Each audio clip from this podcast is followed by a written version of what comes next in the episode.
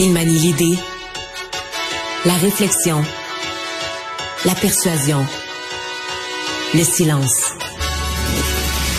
Mario Dumont. Informé, cultivé, rigoureux. Il n'est jamais à court d'arguments. Mario Dumont. Pour savoir et comprendre. Bonjour tout le monde, bienvenue à Cube Radio. Bonne fin euh, d'après-midi.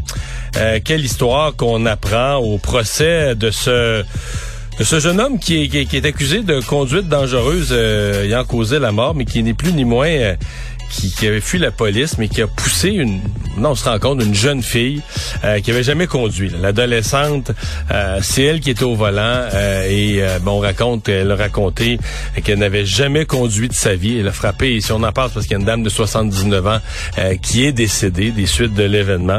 Et donc, on a mis au volant une jeune fille et un gars de 22 ans l'encourageait, la poussait, va plus vite, va plus vite, va plus vite, c'est facile à conduire, c'est comme un go-kart. Et bon, donc, on était, on était en zone à risque. Et donc, la dame de 79 ans a été victime de cette situation euh, complètement, complètement folle. Euh, elle avait même pas de véhicule. Là, dit, je n'avais jamais pris le volant. C'est un ami qui avait loué le véhicule sur Snapchat et il me l'avait prêté. Et donc, ensuite, elle a été poussée à accélérer, accélérer, accélérer. Marque la jeune fille, c'était une adolescente, euh, peut-être manqué un petit peu, elle aussi, de, jugement. Mais euh, c'est un procès donc qui, un autre procès là, qui énormément de énormément d'émotions. On pense aux familles euh, de, cette dame, comment ils doivent trouver qu'elle est décédée dans des circonstances mais totalement euh, totalement absurdes. On va tout de suite rejoindre l'équipe de 100% Nouvelles à LCN. 15h30, c'est le moment de notre rendez-vous avec Mario Dumont. Bonjour Mario. Bonjour. Le vote euh, concernant cette motion euh, du NPD euh, pour demander que, que soit démis de ses fonctions, David Johnston est, en cours. Évidemment, on suit ça du, coin de l'œil. Bon, selon toute vraisemblance, là, ça devrait passer. Est-ce que tu as l'impression que David Johnston va va s'entêter, Mario? Est-ce qu'il peut vraiment le faire? Ou ce sera compliqué à partir du moment où il n'a pas l'appui de la majorité des députés de la Chambre des communes? Ouais, c'est une bonne question parce que en fait, euh, on pourrait tenter de dire que la chose euh, peut-être sage à faire, ça aurait été de démissionner avant le vote, c'est-à-dire de ne pas se rendre, mm. de ne pas se rendre à cette étape, parce que dans quelques instants, eh, il va avoir eu le désaveu du Parlement, il va avoir eu le désaveu d'une majorité de députés à la Chambre des communes. Euh, s'ils démissionnent après, c'est comme s'ils leur donnent, d'une façon, comme s'ils leur donnent raison à eux. Moi, je pense qu'il aurait dû le faire avant, ne pas se rendre à l'étape de mm. ce vote. Tu sais, c'est une question. Euh, parce que ça devient une question philosophique. Légalement, il pourrait. S'il a l'appui du mhm. gouvernement élu, du gouvernement Trudeau, du cabinet, du Conseil des ministres, qui lui fournissent des budgets, puis qui lui ont donné son mandat, il pourrait fonctionner. Mais quelle est la crédibilité et le sérieux d'une euh, du mandat d'un d'une personne à qui on demande de protéger les institutions, à qui on demande de, de protéger la démocratie canadienne des ingérences, et qui n'a plus l'appui de l'enceinte de la démocratie, là, qui n'a plus l'appui du mm. Parlement.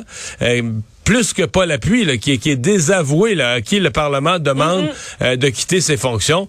Moi, je trouve que euh, il y a plus de crédibilité, il y a plus de légitimité, il y a plus de crédibilité, et il aurait dû se retirer. En ce qui me concerne, il aurait dû se retirer avant même que ce vote euh, soit pris, parce que c'est pas banal. Essentiellement, là, c'est une motion pour rappeler au vote, c'est une motion du NPD euh, sur euh, ben bon, qui redemande une enquête publique sur les allégations d'ingérence, mais qui demande le retrait de David Johnston. Euh, et donc c'est les libéraux se retrouvent isolés. Ce matin, M. Trudeau a fait un point de presse. Hein. Il a maintenu, lui là, il a maintenu que David Johnston était là, puis qu'il était là pour mm. rester, puis que de toute façon, il y a rien qui allait satisfaire les partis d'opposition, euh, attaquer euh, le bloc et les conservateurs d'être trop partisans. Le problème de M. Trudeau, c'est qu'en dehors du Parlement, en dehors des, des partis politiques, c'est vrai, c'est vrai, parfois peuvent être partisans, mais il y a personne d'autre dans la société. A fait le tour des, chroniqueurs euh, de tous les médias d'un bout à l'autre du Canada.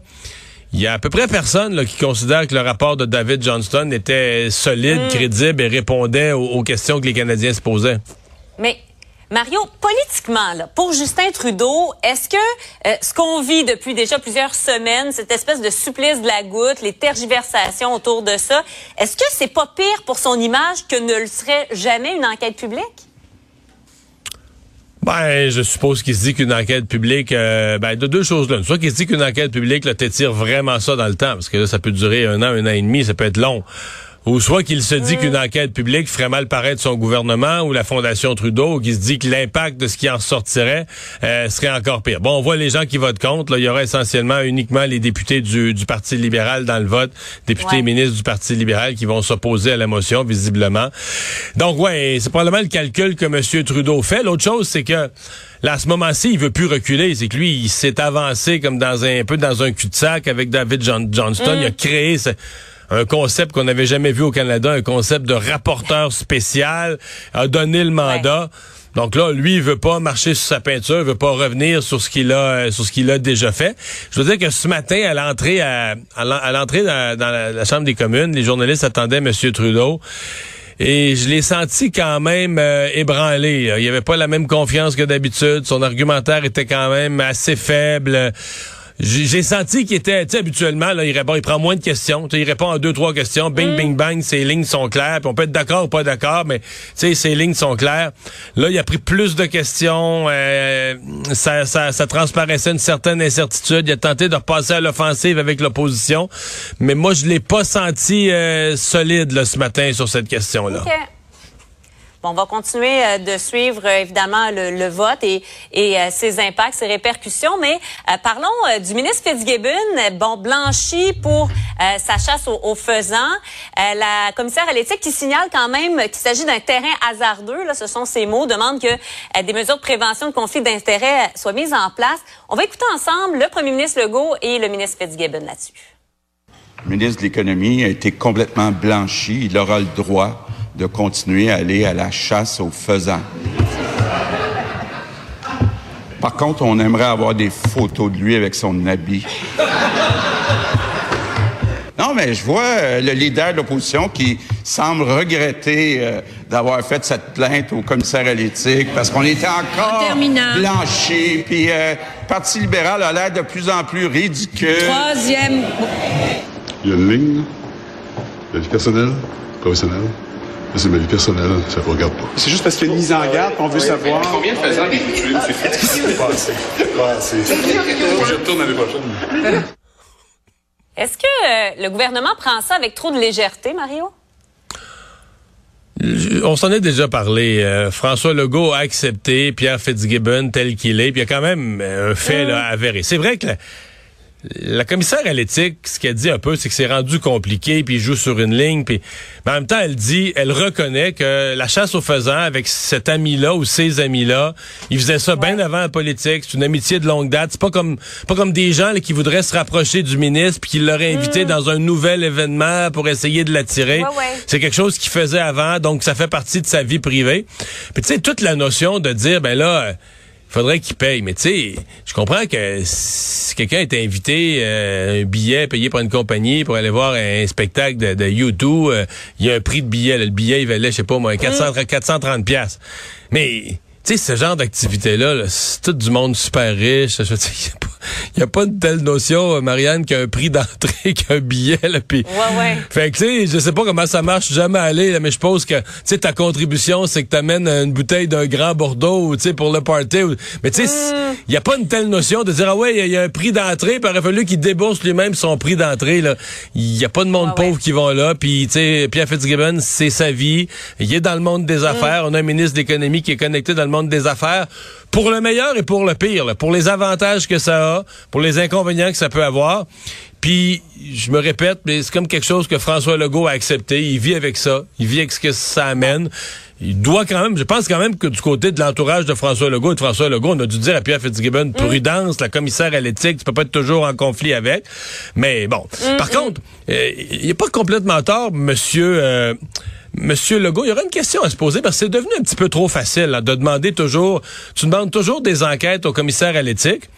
Puis euh, le fait est que, ben mettons Pierre Fitzgibbon, pendant des semaines, là, nous les médias, on a répété, ah, lui, il est sous enquête la commissaire à l'éthique. Les députés d'opposition aujourd'hui ont pas à s'excuser. Euh, ils sont pas eux sous enquête pour savoir ok t'as-tu lancé une plainte frivole, t'avais-tu des preuves ou t'as ouvert mm. le journal puis sur t'as ouvert le journal, t'as regardé le journal, t'as fait une preuve, une, plainte à partir de, de, de, ça pour le fun parce que tu te dis garde c'est facile, c'est facile faire une plainte, c'est enfantin, on fait un petit paragraphe sur une feuille, on envoie ça au commissaire à l'éthique, puis ça met l'autre partie dans le trouble. Ces institutions là, là que ce soit l'UPAC, le commissaire à l'éthique ne doivent pas être utilisés pour s'amuser, pour juste envoyer une jambette d'un pattes de l'autre. Il y a une question à se poser à un certain moment. Parce que là, pour l'instant, ce qu'on voit de la commissaire à l'éthique, c'est qu'il n'y a aucune raison pour les partis d'opposition de ne pas demander tout le temps, tout le temps des, des, des enquêtes au commissaire à l'éthique. Parce que ça fait qu'il y a une enquête, elle dure six mois. Pendant ces six mois-là, la personne visée se fait dire, t'es sous enquête, t'es sous enquête, t'es sous enquête. On le répète mille fois.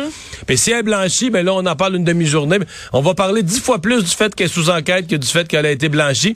Alors, je trouve qu'il un questionnement sur l'utilisation de ces organismes-là et de leurs enquêtes euh, dans, dans sur la place publique. Hmm. On a euh, la confirmation euh, de, depuis quelques minutes comme quoi Michael Sebia est donc nommé à la tête d'Hydro-Québec. Donc, on, on était loin du secret, là. ouais. Ouais, euh, ouais, Michael Sebia, c'est. On, le sait, c'est officiel. Et, et, et, ça survient, Mario. Euh, J'ai envie de, de, dire, au moment où on ouvre la porte toute grande à du privé qui pourrait venir finalement euh, pallier à ce besoin d'énergie qu'on aura euh, dans les prochaines années. Mais j'ai pas l'impression qu'on a rouvert une porte qui était fermée. Je pense juste que c'est un hasard. cette semaine, Pierre Fitzgibbon était dans un forum sur l'énergie. La question des éoliennes privées ou même des petits barrages, des petites centrales privées a été mis sur la table. Il a juste, il a pas annoncé une nouvelle politique ou une réforme. Là, il a redit ce qui est dans les lois actuelles, ce qui est présentement, il y a des centrales privées. On a arrêté. Il y avait eu un moratoire sur le Parti québécois, mais pas parce que c'était privé, c'était plus parce que on voulait pas harnacher des petites rivières en région. Puis il y avait tout un, euh, on, dit, on voulait revoir le partenariat. Qu'est-ce que les MRC, qu'est-ce que les communautés, les communautés autochtones dans certains cas. Mais ça existe, l'éolien. L'éolien se, développe déjà avec du privé. Donc, il m'apparaît pas. Moi, je pense qu'on fait une tempête dans un verre d'eau. Il m'apparaît pas y avoir quoi que ce soit qui change dans les règles du jeu. Bon, Michael Sebia aura comme président, lui, à redire là, euh, dans sa politique d'acquisition d'électricité d'Hydro-Québec. Bon, les grands barrages vont rester la gestion d'Hydro. Euh, François mm. Legault a été très clair là-dessus. Est-ce que M. Ouais. pourrait lancer des appels d'offres pour aller chercher, on a besoin d'électricité, aller chercher plus d'électricité, ou à ce moment-là, toutes sortes de joueurs qui font de l'éolien, du solaire, des petits barrages, etc., pourraient être des gens qui, qui offrent de l'énergie, peut-être, mais ce serait pas nouveau, puis ce serait pas, ce serait pas contraire aux lois actuelles. On n'aurait pas à revoir les lois actuelles. C'est déjà ce qui se fait à Hydro-Québec depuis fort longtemps. Hmm. On vient euh, d'avoir l'information, donc euh, ça a été adopté, euh, cette motion qu'on surveillait du coin de l'œil. 174 pour, 150 contre. Encore là, ben c'est ce à quoi on s'attendait. Oui, le gouvernement est minoritaire. C'est un dur rappel pour M. Trudeau que dès lors que le NPD ne l'appuie plus, parce que le NPD mm. l'a appuyé dans beaucoup de dossiers, le NPD a signé une entente pour maintenir le gouvernement au pouvoir.